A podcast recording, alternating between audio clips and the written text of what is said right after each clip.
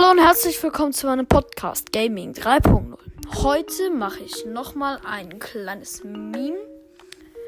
Ähm, auf diesem Meme sieht man eine Pam und darunter eine Jessie. Ja, vielleicht werden sich jetzt die einen oder anderen über das Aussehen von Pam wundern, aber das ist sozusagen die Pam, bevor es ein Remodel gab, durch das sie jetzt so aussah.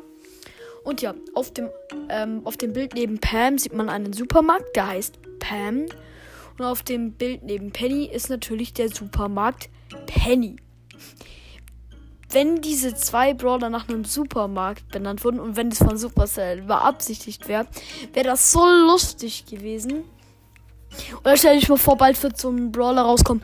Edeka, Aldi, Lidl oder alle Brawler werden nach Supermärkten benannt. Das wäre so übertrieben lustig. Ähm, ja, das war's auch schon wieder mit dieser Folge und ich sage Tschüss mit Ü.